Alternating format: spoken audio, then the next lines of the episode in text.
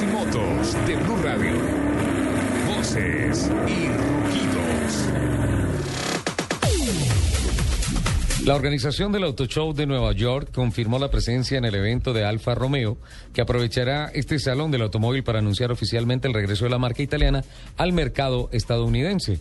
El primer modelo en ofrecerse en Estados Unidos será el 4C, tanto el Coupé como el Spider. La apuesta de Alfa Romeo pretende aumentar las actuales ventas de 100.000 unidades hasta los 500.000 vehículos a finales de la presente década.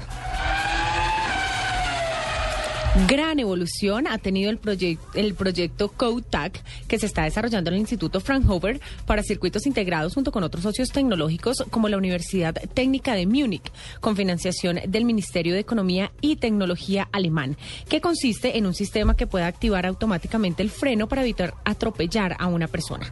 Un emisor receptor en el vehículo emite señales que indican la dirección y velocidad que lleva y se conecta con transmisores que deben llevar peatones, ciclistas y, ¿por qué no?, otros vehículos.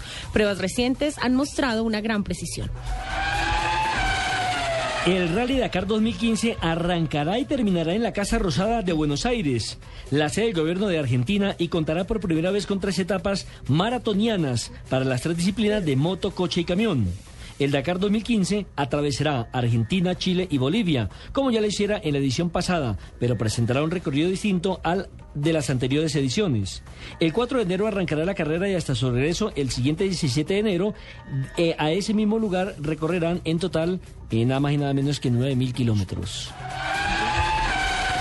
Entre 2016 y 2020, México sobrepasará a Brasil y se convertirá en el sexto fabricante de vehículos a nivel mundial, ya que los problemas económicos en Sudamérica limitarán la capacidad de producción de la nación de la samba y en fútbol, según estimaciones de la consultora IHS Global Insight. De esta manera, México quedaría como el sexto fabricante de autos, solo detrás de China, Estados Unidos, Japón, India y Alemania, y en séptimo lugar quedaría Brasil. Actualmente México es el principal proveedor de autopartes en Estados Unidos, con envíos por un valor superior a los 75 mil millones de dólares al año.